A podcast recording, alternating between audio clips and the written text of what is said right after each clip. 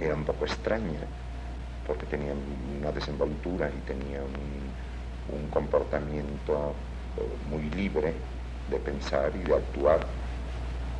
Fue, dio su trabajo, nunca se discutió. Yo creo que en aquella época, de los 40, los 50, fue de las mujeres más, pues yo creo que la única gran fotógrafa de México, aunque lo siga siendo, pero de aquella era muy, muy singular. Y además de eso tenía una belleza y era muy admirada y muy pretendida. Radio Universidad Nacional Autónoma de México presenta Retrato Hablado. Lola Álvarez Bravo.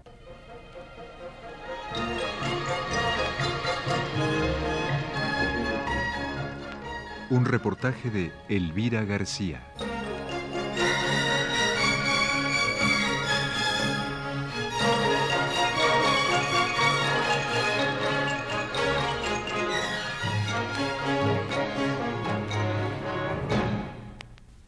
En la época en que los Álvarez Bravo comienzan a desarrollar su estilo fotográfico, la situación de las artes gráficas es muy singular. El grabado, imbuido por el espíritu revolucionario de ese tiempo, florece y adquiere fuerza a través de creadores como Posada y Manilla. Poco tiempo más tarde nace el arte litográfico que lleva a la cabeza a Leopoldo Méndez, quien funda el Taller de la Gráfica Popular, del que surgen Raúl Anguiano, Luis Arenal, Javier Guerrero, Pablo O'Higgins y otros más. Dentro de este contexto, la fotografía vive una situación de pobreza y limitación, puesto que aún no logra que el público la considere como obra de arte, y por lo tanto carece de respeto. La foto es, en aquel tiempo, un objeto que puede adquirirse fácilmente y asimismo desecharse, pues no tiene valor. A este panorama poco alentador llegan Manuel y Lola Álvarez Bravo, quienes han comenzado a hacer ya sus primeras fotos formales. El primer encargo de la pareja consiste en reproducir las obras de Diego Rivera y José Clemente Orozco. Dicho trabajo es el primer eslabón de la cadena que los unirá, en poco tiempo, al grupo de artistas e intelectuales de la época.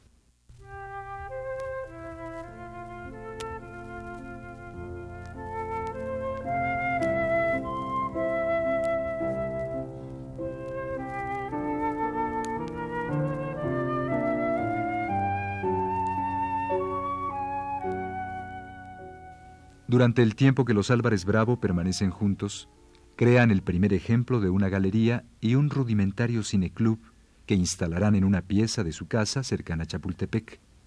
Más tarde, cuando la pareja se separa, comienza nuevamente para Lola otra etapa de su vida. ¿Cuáles fueron los primeros trabajos formales que usted comenzó a hacer? Algunas veces, algunos eh, eventos que tenía la Secretaría de Educación. El primero que me tocó, precisamente ese día que me dijo Héctor Pérez Martínez, desde ahorita trabaja usted conmigo, me dice, hoy en la noche el ministro inaugura una exposición de la Feria del Libro. Así es de que me toma usted unas fotos. Yo sudaba, lloraba, y Julio Prieto me detenía un brazo y quién sabe quién el otro, y la cámara me hacía así yo estaba nerviosísima porque entraba a una nueva realidad de mi vida, a otra etapa de mi vida que tenía yo que, que hacer. Además me sentía yo con muchos compromisos, con el compromiso de una gente que había creído en mí, que había confiado en mí, y en el compromiso en que si era yo leyenda o era persona. Lola continúa sola su búsqueda fotográfica sin abandonar del todo el estilo Álvarez Bravo, que caracteriza su obra y que en algún tiempo es considerado denigrante, porque muestra la realidad del México pobre, hambriento, esperanzado. Mucha gente dice que la escuela, vuelvo a decir Álvarez Bravo, pero no tiene remedio, que seguimos los Álvarez Bravo, es un poco denigrante. Yo creo que es denigrante para la gente que no participa ni quiere saber nada de las situaciones y de las realidades de México. En el momento en que nosotros podamos tomar a los sujetos como gentes que tienen necesidad de mejorar su sistema, de mejorar su educación, de mejorar su vida o de expresarse mejor, no nos criticarían tanto. Ayudada por los amigos, apoyándose en las clases de dibujo que imparten las escuelas primarias y sin dejar de reproducir los cuadros de los pintores mexicanos, Lola logra definir qué es lo que quiere hacer de su arte fotográfico. ¿Y qué es lo que intenta usted atrapar en sus fotografías? Resumiendo, lo que llega a mí impactando. Cuando yo tengo el impacto de una cosa porque me duele o porque me gusta, es cuando fotografío. Ahora le voy a decir, amo mucho a mi pueblo, llamo mucho a mi país y me encanta, me parece precioso. Cada parte, cada pedacito de tierra que conozco, me va gustando y me va gustando. Pero no dejo de sentir el profundo dolor que hay dentro de esos pedacitos de tierra y las deformaciones que se están produciendo en el mexicano.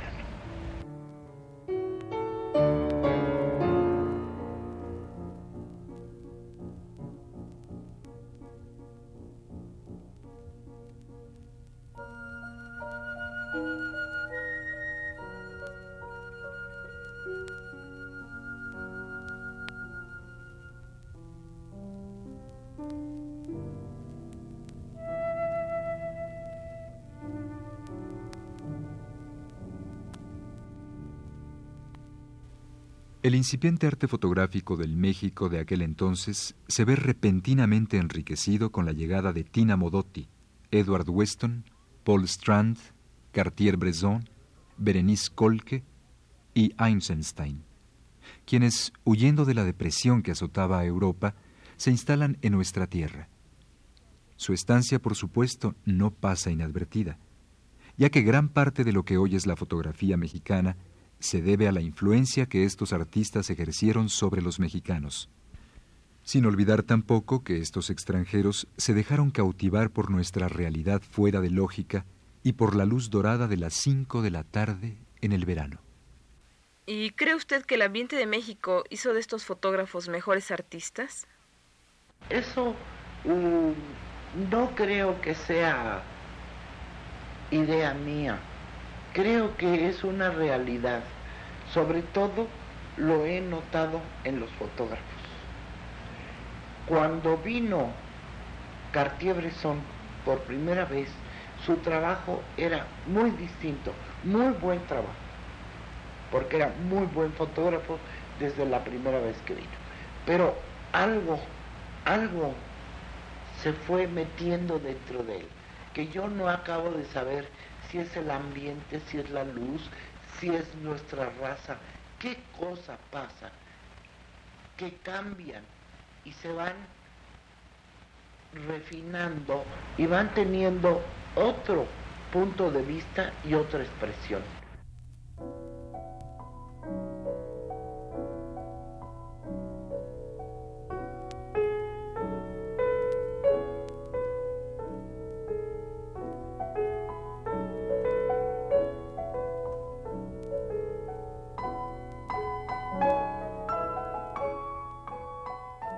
A este México surrealista, como lo llamara André Breton, llegan otros creadores como Antonín Artaud, que escarba en lo mágico de nuestra tierra y a quien se le recuerda lúcido y a la vez perdido en esa su locura tan llena de destellos que lo hizo viajar a la Tarahumara en busca de su paraíso perdido. El mismo André Breton, quien se dejó cautivar por la música primitiva de los tarascos y que elevó la obra de Frida Kahlo a pintura surrealista, Tina Modotti, que ama a México a pesar de las injusticias e intrigas que contra ella se fraguan. Este México que la echa y al que ella ha de regresar años más tarde, casi únicamente para morir en el anonimato. Einstein, cuyo cine da un giro completo al enfrentarse con la realidad mexicana y que se hace evidente en su película Viva México. Muchas personas más podrían ser nombradas, individuos como Benjamín Peret y Remedios Varo, que permanecen vivos en los retratos de Lola Álvarez Bravo, imágenes silenciosas que indican un estado de ánimo, un modo de vida, todo un ambiente ya dejado atrás. A mí me parece que los fotógrafos son una especie de psicólogos. Por eso los fotógrafos, al menos yo, le tenemos tanto miedo a las cámaras. Para mí lo peor que hay es que me digan que me van a retratar, aún en las eh, galerías, en, en lo que sea, ¿verdad? Procuro evadir, primero porque estoy hecha la facha, pero después porque es verdaderamente desnudarse interiormente. Claro. ¿Usted siente que en, todo, en todos los retratos que usted hizo de estos personajes que conocemos, de alguna manera los desnudó? Pues eh, casi en todo, bueno, en muchos lo he logrado. Pero además, ya le digo, primero ya los conozco, sé sus actitudes. Después llego, me siento, les platico, quién sabe qué, les hago perder absolutamente la idea de que, de que los estoy retratando. Y eh, posiblemente esté yo disparándoles la cámara y ellos creyendo que los estoy retratando, ¿verdad? Pero yo no lo tomo en cuenta. Y hay un momento en que yo siento, ahora sí, ya estoy con la persona, sé si debo incluir sus manos, porque son muy importantes, sé si debo de incluir con más eh, expresión los ojos, porque es lo más importante.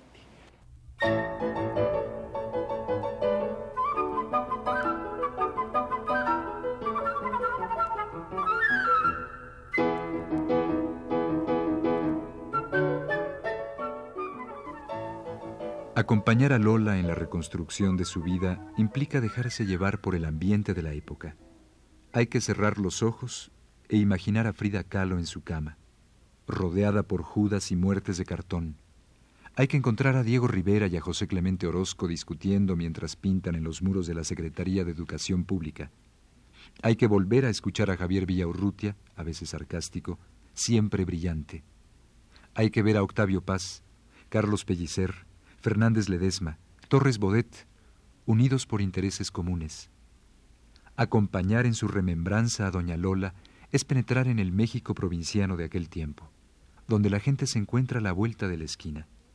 Ese México del Café París, del Tenampa y de la pulquería La Rosita. ¿Usted recuerda a todas las personas que de alguna u otra manera llegaron a su casa?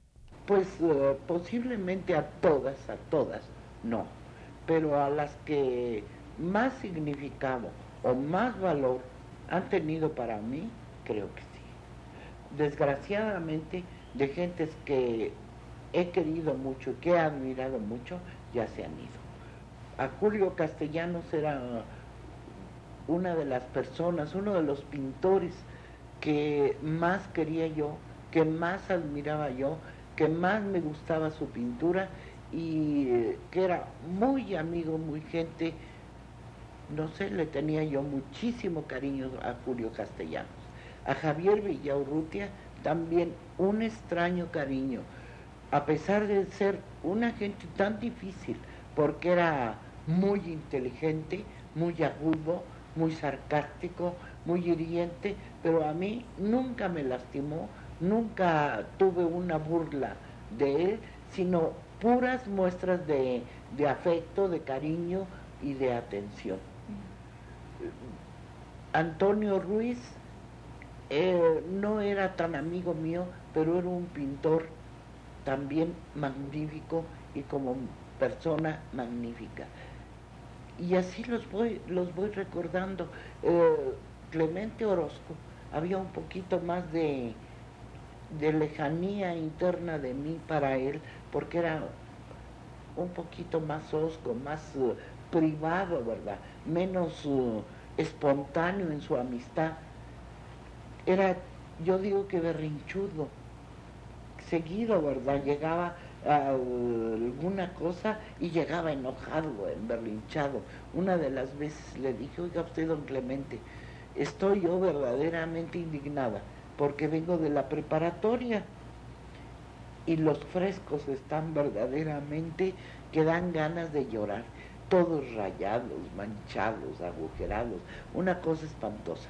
¿Por qué no promovemos que la Secretaría o el gobierno o lo que sea manden reparar los frescos y los reproducimos todos acabados de, de retocar? Y usted lo dirige o usted lo hace, porque si no esos frescos van a ir perdiendo y se van a acabar de echar a perder. ¡Uh! Haga usted cuenta que lo insulté. Se puso furioso. No, dice, esos frescos se tienen que quedar como están. Y se tienen que quedar así, como documento de los salvajes que somos y de lo que no sabemos comprender ni respetar el trabajo ajeno. Pueden tener valor o no, pero es trabajo. ¿Y le fue difícil integrarse en un principio a este grupo de artistas? Al principio recién que iba yo conociendo a estas gentes, a mí me daba mucho miedo hablar. Decía, voy a decir un montón de disparates. Yo creo que me tardé tres años diciendo nada más buenos días y buenas tardes, hasta que un día dije, bueno, yo creo que ya, ya puedo hablar. Y de entonces ahora ya no me callan. Las conversaciones de los literatos, de los pintores, sus uh, controversias, sus aciertos, sus coincidencias, todo eso fueron creando en mí una, una idea que fue haciendo crecer mi propia semillita. A su vez, este grupo de artistas también recuerda a Doña Lola, y cuando habla de ella, la ubica como punto central de las reuniones. Toño Peláez, pintor español radicado en México, es uno de sus más fieles amigos. Es difícil situar a Lola Álvarez Bravo en un momento justo, exacto, porque era una época en que estaba presente muy, en muy frecuentes ocasiones en casi todos los lugares de México. Pero concretamente la recuerdo muy claramente en una función en Bellas Artes del ballet ruso en que yo no había sido presentado con ella, la había visto alguna vez nada más, y era una mujer espléndida, eh, con enormes collares de jade, joven, atractiva, observada por, por la mayor parte de, de la concurrencia, y era una mujer sensata, inteligente, me imagino que con una conciencia de su valor y de su físico y por lo tanto con cierta vanidad. O sea, era una mujer no muy fácil en apariencia, así como para acercarse a platicar con ella. Retrato hablado. Lola Álvarez Bravo.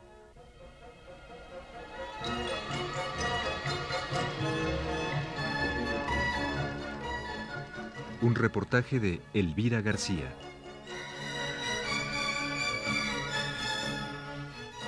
Para este programa se consultó el libro Frida Kahlo, escrito por Raquel Tibol. Realización técnica Manuel Garro en la voz de Enrique Velasco.